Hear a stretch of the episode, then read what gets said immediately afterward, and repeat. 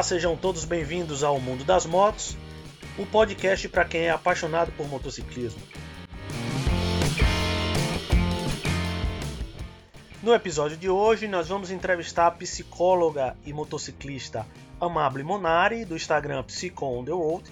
Amable vai falar um pouco sobre como entrou no mundo das duas rodas, a paixão pela sua Harley, e vai falar de um super projeto pessoal de dar volta ao mundo de moto, o projeto Motociclista Nômade. Você pode nos acompanhar nas nossas redes sociais, no Instagram Mundo das Motos Oficial ou no nosso canal do YouTube Mundo das Motos Oficial. Lá no YouTube nós estamos com uma programação especial, apresentação das melhores estradas do mundo para andar de moto. Durante todo esse mês nós já postamos 17 episódios sobre as melhores estradas da Europa, desde a Ilha da Madeira em Portugal, passando pela França, Espanha até a Ucrânia. E no próximo mês nós já vamos estar divulgando as melhores estradas da América. Da Patagônia ao Alasca, você vai conhecer os melhores trechos do nosso continente.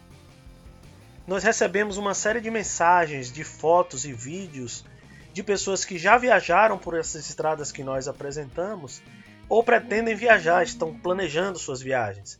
É muito bacana receber as mensagens de vocês, poder divulgar no nosso Instagram, então não deixe de acompanhar o nosso canal no YouTube. Mas sem demoras, vamos para nossa entrevista de hoje. Não saia daí, eu tenho certeza que você vai gostar.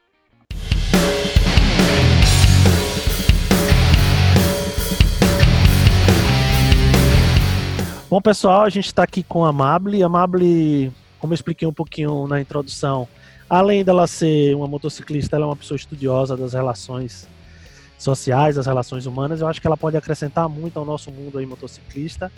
Amable, seja muito bem-vinda.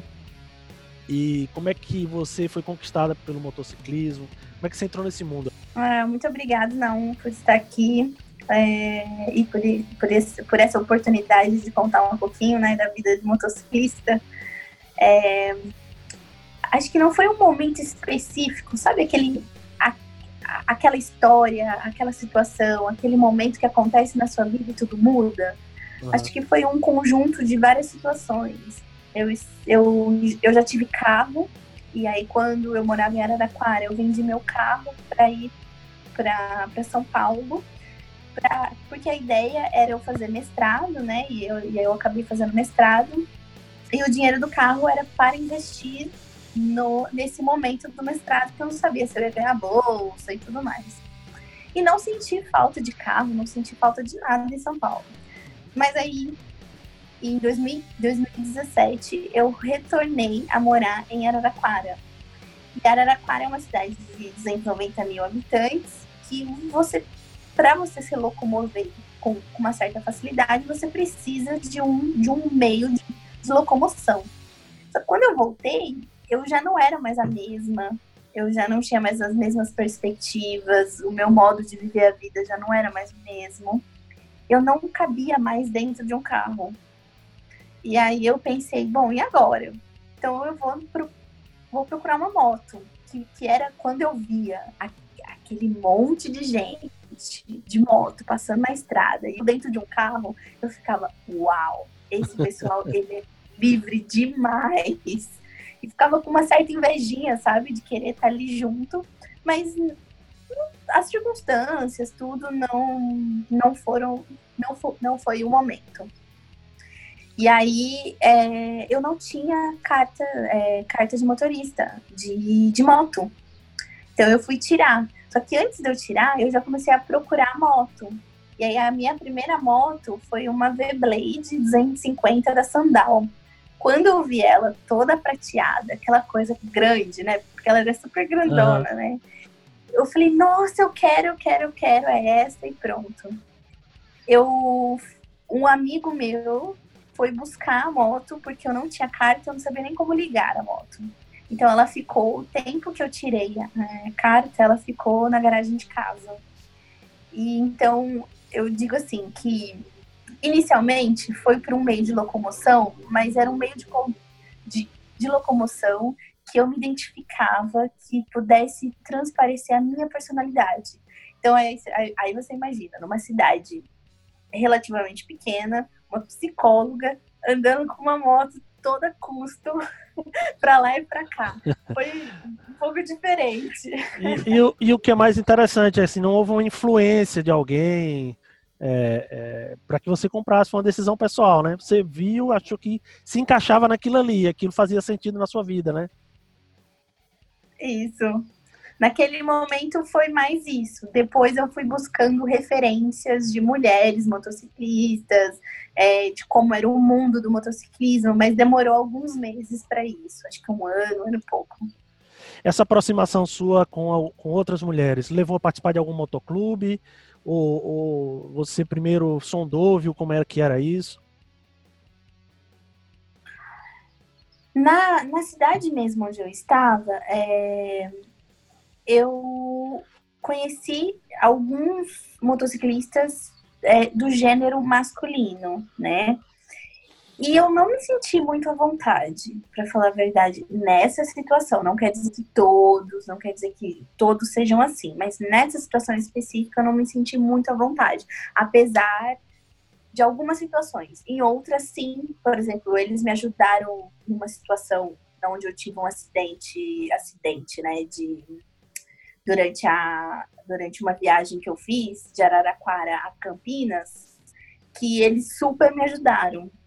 Então, isso eu não posso reclamar em nada. Mas eu tô dizendo assim, ter uma referência de mulher motociclista mudou a perspectiva, porque eu me senti acolhida, eu me senti protegida, eu senti que ela entendia as minhas angústias por exemplo, ah, será que eu será que eu aguento uma moto com uma maior cilindrada? Será que dá certo? Será que não? Será que eu posso viajar sozinha? Quais, eu, quais, os, quais as vestimentas que eu preciso de proteção? Então, essas coisas eu me sentia muito mais à vontade de conversar com uma outra mulher motociclista do que com um cara, por exemplo.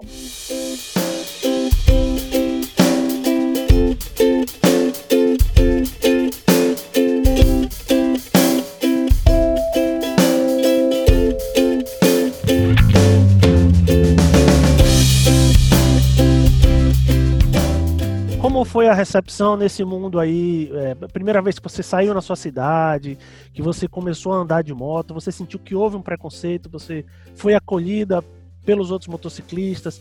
Eu, eu acho que esse primeiro, essa, esse primeiro amor, esse primeiro ano de moto, ele fala muito sobre como a gente vai se desenvolver como motociclista, né?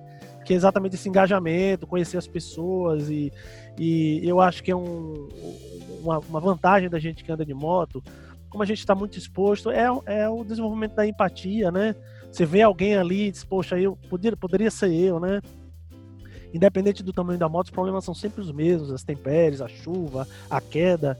Então, assim, esse primeiro momento você sentiu, como foi que você sentiu quando você saiu de moto é, e as pessoas te olharam? Eu senti que eu saí da invisibilidade. Não, não que eu estivesse na, não, não que as pessoas não me vissem. Elas me viam como um corpo feminino, que é como a maioria da sociedade vê a partir do momento que eu estava numa moto, eu passei a ser uma mulher motociclista. E isso deu uma visibilidade de respeito. Que eu, isso foi uma coisa que, que eu fiquei chocada de sentir. Poxa, que, que, que diferente esse movimento, esse respeito do qual as pessoas têm com uma mulher em uma moto. E, e também uma coisa que, que eu achei muito legal foram as crianças na rua, sempre dando tchau, dando olá, querendo sentar na moto, querendo saber. As outras mulheres também é, dizendo: Uau, você anda de moto, que legal, eu sempre quis, mas não tive coragem. Ou meu marido, ah, o meu marido não deixa eu tirar carta, ou, ou coisas desse tipo, que de, uma, de, de, uma, de um certo modo, era como se eu dissesse para elas: vocês também podem. E isso fazia com que as pessoas se aproximassem também de mim por conta da moto, para falar da moto. Você virou uma então, referência. Você, se, você sentiu que você virou uma referência de alguns aspectos, né? Você se sentiu assim, você passou a representar o desejo de algumas mulheres que queriam e não tem coragem ou, ou não tem a oportunidade. Então, é, é bacana isso, é muito bacana isso. Foi, é, foi uma sensação muito boa de você, liberdade. É, você sentiu é, dentro da sua rede de amizade, é, de de amigos, de namoro? De... Você sentiu que as pessoas começaram a te olhar de uma maneira diferente? Eu te pergunto isso porque eu quero entrar na pergunta se você percebe que os homens eles mudam quando a mulher ela é independente ou quando a mulher ela é uma mulher que mostra esse tipo de atitude de ir lá comprar uma moto sozinha mesmo sem ter carta ainda, mas já decidida a andar de moto, a mudar de vida, né? Você sente que é, esse, essa mudança de comportamento, o fato de você comprar uma moto, você se locomover diferente. Quando a gente compra moto, a gente conhece gente diferente, é impressionante. Você, como você disse, as pessoas te abordam, você puxa um assunto num lugar, você estaciona a moto já é motivo de conversar com alguém. As pessoas chegam até você para perguntar, uhum. né?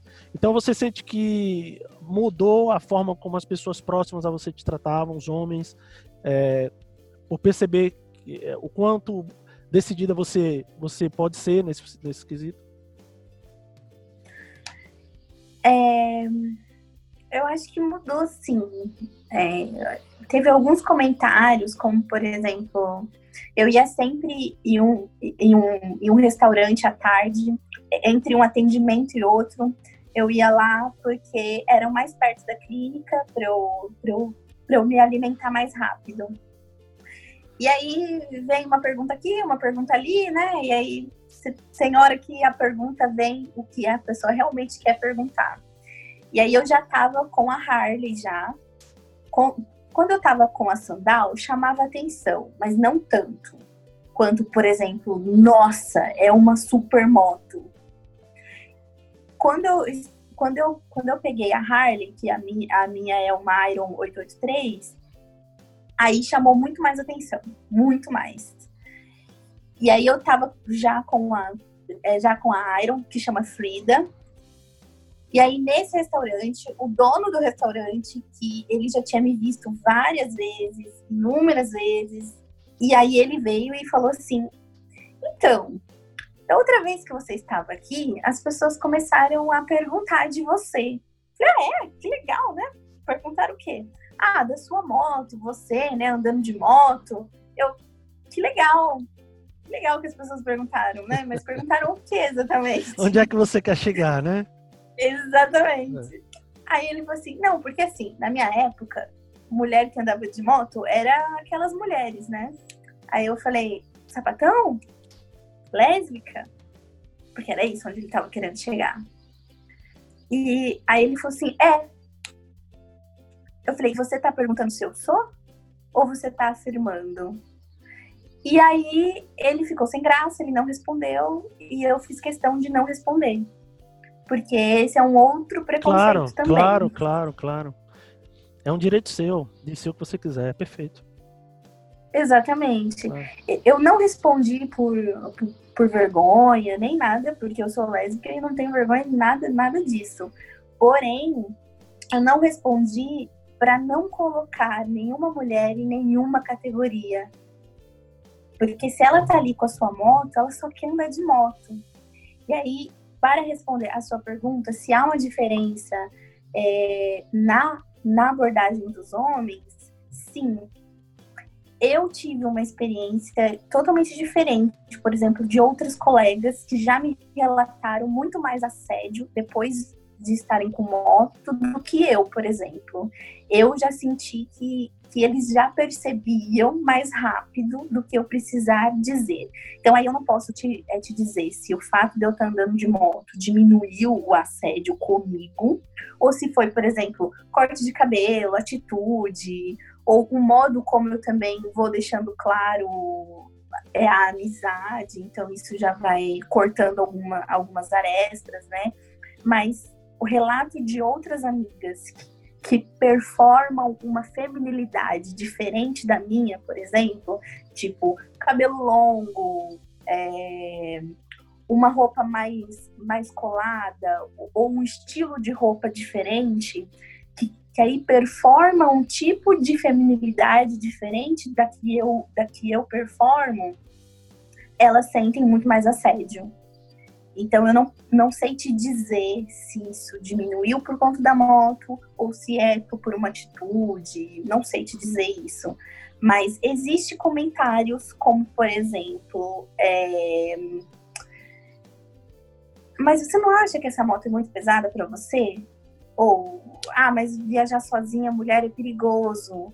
Eu, eu vou te ensinar. Eu vou te fazer algo. A gente não quer que, que os homens façam nada pra gente. não, não é isso. Se a gente quer que faça algo, a gente vai pedir. Como, por exemplo, uma vez é, eu fui no, no BMS, primeiro evento de moto que eu, que eu fui na vida, que foi o ano passado. Uhum. É, e na hora de sair de Curitiba, tava, tava chuviscando um pouco e, e a minha, minha moto tava com toda a minha bagagem, né? Minha, minha casa tava na, na moto. Eu entrei num posto de gasolina e a moto derrapou. Na hora que eu freiei, ela derrapou porque o pneu da frente parou em cima da onde eles colocam o combustível, sabe? Na, naquela plaquinha. Sim, sim. E aí ela derrapou e caiu. E aí eu falei, nossa, não acredito. E aí eu tentei levantar, só que eu ainda não estava muito boa na técnica de levantar a moto, né? E aí o, os, os frentistas ficaram olhando de braço cruzado e rindo. E aí eu falei, pô, vem me ajudar, né? Do que ficar rindo. Aí, isso, eu pedi ajuda. Então, eles podiam vir, vir ajudar. Eles vieram ajudar. E aí a frase deles, ah, nós achamos que era um cara por isso que a gente não veio ajudar. Então, existe uma diferença. Claro, tipo, existe. Mesmo claro. fosse um cara, merece ajuda. Claro. Mas só porque é mulher vai merecer ajuda. Então, acho que tem abordagens e abordagens que os homens motociclistas podem fazer é, que deixa de ser assédio ou que passa a ser assédio. É, existe também aí uma, uma questão cultural, estrutural, de formação da masculinidade, né? A gente é a questão de ver a mulher como mais frágil, é achar que a mulher sempre vai se sentir mais protegida se o homem for lá e, e fizer alguma coisa por ela, né? A questão, o homem vai ser muito mais cavalheiro se for lá e ajudar. Eu acho que há vários paradigmas aí nessa historinha que você contou que são muito interessantes e que mostram. Não tô te ouvindo. Tá, me ouviu? Tá me ouvindo agora? Então. É, o que eu estava te contando é que é, você vê como tem tantas coisas que estão inseridas nessa historinha que você contou aí, né? A questão do cavalheirismo, a questão também do homem achar que a mulher sempre vai precisar dele, a questão de, da, da, das pessoas verem a mulher como um sexo muito frágil e que não, não pode ser associado a, ao motociclismo. É, mas aí você vê como é importante a gente ter pessoas como você dentro é, desse movimento nas estradas, caindo de moto, que é uma coisa que acontece com todo mundo, né? É uma coisa, uhum. a coisa, coisa, mais comum de quem anda de moto é cair, que a moto ela nem sozinha ela aguenta em pé, né? Você bota a moto ela cai sozinha. Então, foi feita para cair a moto.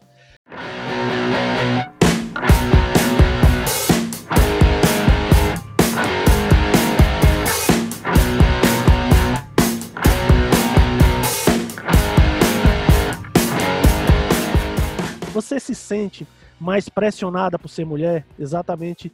É, é, você tem um cuidado maior de, de alguém não dizer, ó, oh, vai pilotar fogão, era melhor você estar tá fazendo outra coisa que tá aí. Se não é para mulher andar de moto, ou você tira isso de letra para você é indiferente. Eu ouço muitas mulheres dizerem isso.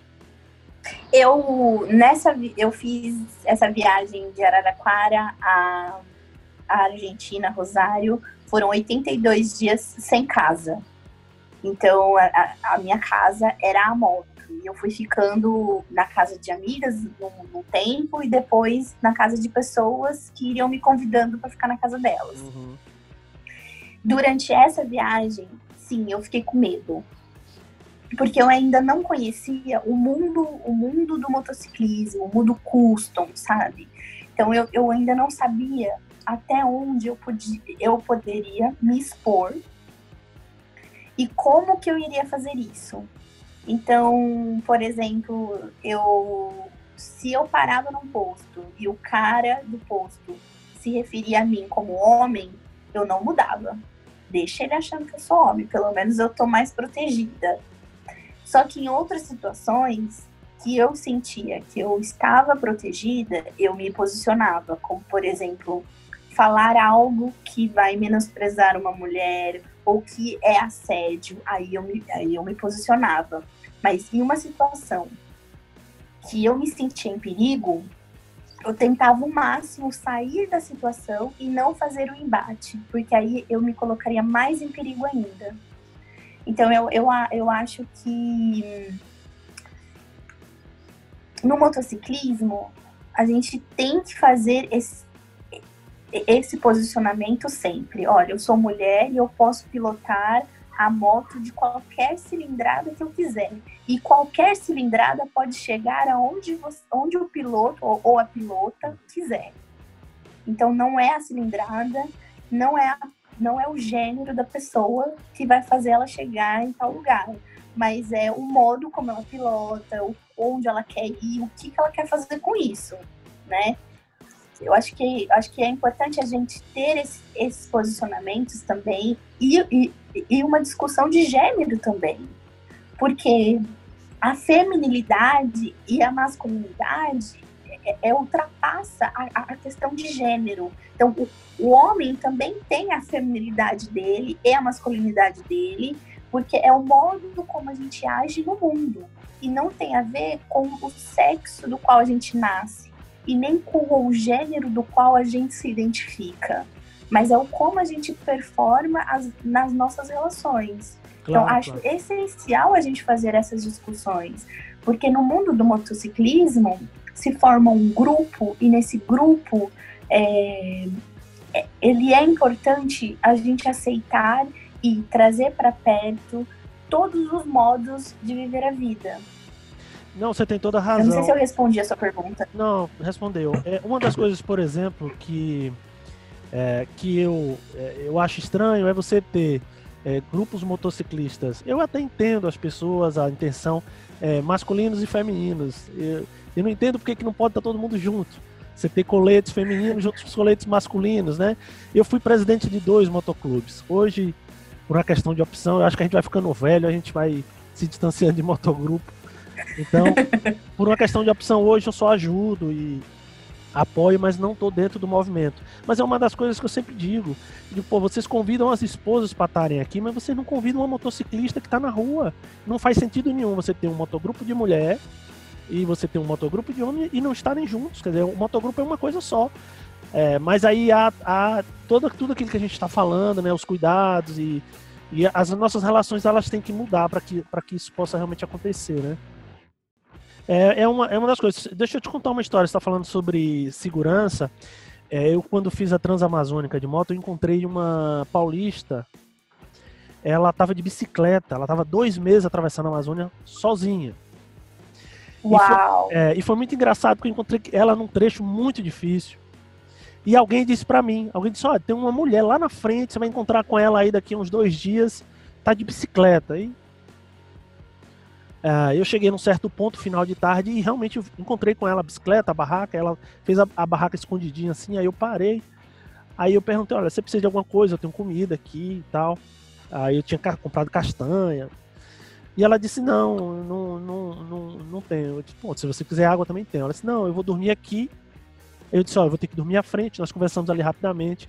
E disse a ela: disse, Olha, não se preocupe, que eu não vou fazer aquela pergunta que todo mundo deve lhe fazer. Como é que você tem coragem de estar sozinha atravessando a Amazônia, sozinha você mulher? Ela disse: Eu não aguento mais essa pergunta. Desde que eu saí de São Paulo, eu respondo isso 20 vezes por dia. Porque as pessoas, se fosse um homem, elas não perguntavam, mas se fosse uma mulher, pergunta o tempo todo, né? Exatamente. É, e ela ia Como ficar se... cinco anos sem voltar em casa. Ela disse que de lá ela ia subir. Então, assim, ela não tinha prazo para voltar, né? Isso é muito fantástico, né? Eu, eu entendo e eu tento o máximo possível responder como eu fazia durante a minha viagem, é, responder essa pergunta incentivando, mas não quer dizer que não cansa, cansa muito, porque é como se nós mulheres tivéssemos que sempre pro, nos provarmos o ser o suficiente. E ser o suficiente nos desqualifica, por exemplo, isso que você perguntou é, anteriormente, é, uma mulher forte. Muitas das vezes é, ela é desqualificada para estar em um relacionamento, por exemplo. Como se fosse como se ela tivesse que escolher entre trabalho e ter filho, entre casar e ter, e, e, ter carreira, entre viajar e ter uma relação, entre ter amigos ou ter um relacionamento. A gente não tem que escolher nada. A gente pode ter tudo o que a gente quiser. Só que a nossa sociedade faz com que a gente tenha a ideia de que, de, de, de que a gente precisa escolher e não precisa. Então, eu tentava responder essas perguntas dessa maneira uma das coisas que sempre me perguntavam era: bom, mas você deixou sua clínica, você deixou tudo com sucesso e tal, e você tá fugindo? Não, gente, eu não tô fugindo. O meu conhecimento eu carrego junto comigo. Então, onde claro. eu for, ele vai junto comigo. Eu não tô fugindo, eu não tô deixando coisas, eu tô mudando o estilo de vida, mudando a qualidade da minha vida para outra coisa que eu quero. Se eu quiser mudar de novo, eu mudo de novo. Não tem problema nenhum.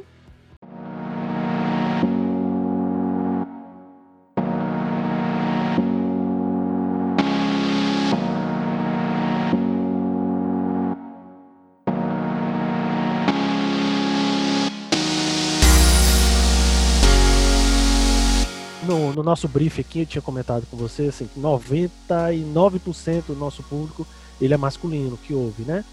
Aí em torno de 10 mil ouvintes. Eu queria que você. É, foi muito bacana o nosso papo, queria fechar com, com uma mensagem ou alguma reflexão sua em relação a esse respeito que a gente deve ter pela identidade, pelas opções das pessoas. E como você falou, uhum. é, é, muito difícil para uma mulher, eu vejo isso, é muito difícil para uma mulher que anda de moto, sapato alto, maquiada, uhum. é, ela ser respeitada. Essa é uma realidade nossa, infelizmente. Mas eu queria que você fizesse uma reflexão sobre o papel masculino nesse, nessa mudança. Claro que eu vejo que a mulher ela tem buscado, ela tem participado, tem estado na rua. É impressionante a quantidade de mulheres hoje que andam de moto, participam de movimentos, é, mas assim, e nós homens, né, que somos parte da solução. É muito importante a gente não esquecer que a solução também, nós também estamos dentro da solução para que, que haja essa harmonia, para que haja oportunização, né? A oportunidade das mulheres uhum. estarem em todos os ambientes que quiserem estar, né? Uhum. Você, eu só vou responder uma coisa que você me perguntou e eu esqueci de responder. Se eu participava de algum motogrupo, motoclube, alguma coisa. É, eu participo do, do Delitas é, Americana, que é um coletivo de mulheres motociclistas. O Elas Pilotam, né, que é, que é lá, de, lá de Curitiba, e o Ladies of the Road. São três movimentos de mulheres que não têm essa, é, esse modo de grupo e, e de motoclube. É uma coisa mais aberta mesmo. É, se você deixar um recado, assim, uma ideia de como os homens podem contribuir, né? Eu diria assim: a gente não precisa da aprovação de vocês, mas o apoio de vocês será sempre muito bem-vindo. Então, quanto mais vocês nos apoiarem, nos respeitando como pessoas e como seres humanos, que a gente só quer rodar, a gente só quer andar de moto, a gente só quer fazer amizade, acho que vai fazer uma grande diferença. Basicamente seria isso. Não, perfeito, muito bom. É, você quer convidar as pessoas a te conhecerem melhor, irem lá no teu Instagram? Você é, fala um pouquinho aí como é que alguém, se alguém quiser bater um papo contigo depois, uhum. te conhecer melhor, ou, ou, ou, conhecer os movimentos que você faz parte aí do motociclismo feminino, do seu papel aí. Fala um pouquinho sobre como é que as pessoas podem entrar em contato contigo. É, pode entrar em contato pelo Instagram, Facebook, é, TikTok, Twitter, todos os, os meios das redes sociais, pelo Psico On The Road. É, e eu tenho um site também agora que eu, tô, que eu estou organizando a minha volta ao mundo, né? Que é com psicóloga, motociclista nômade, é, que eu tenho um projeto de, é, de intervenção humanitária para para fazer inicialmente na América Latina toda, que chama Psicologia pelo Mundo. E tem lá no meu site, é, e a ideia é que eu possa entrevistar, fazer também vídeos, né, sobre organizações ou instituições ou psicólogos ou pessoas que promovam a saúde mental e também as pessoas que eu for encontrando, comunidades tudo, e, e, e tudo mais, como elas promovem saúde mental no cotidiano. Então, a ideia é como a ciência está chegando no nosso cotidiano e como a gente promove saúde mental nas nossas relações. E lá no meu site tem um botãozinho de, de doação. Quem fizer a doação, 50% vai ser, vai, vai ser revertido para causas contra violência contra criança, adolescente, mulher, negro e LGBT. E 50% será, será para manutenção da viagem. É, e a pessoa que, é, que fizer a doação vai ter direito aos melhores amigos lá, lá no Instagram por, por um mês, três meses, por três meses. Ah, que maravilha. A gente quer acompanhar você quando você estiver na sua viagem.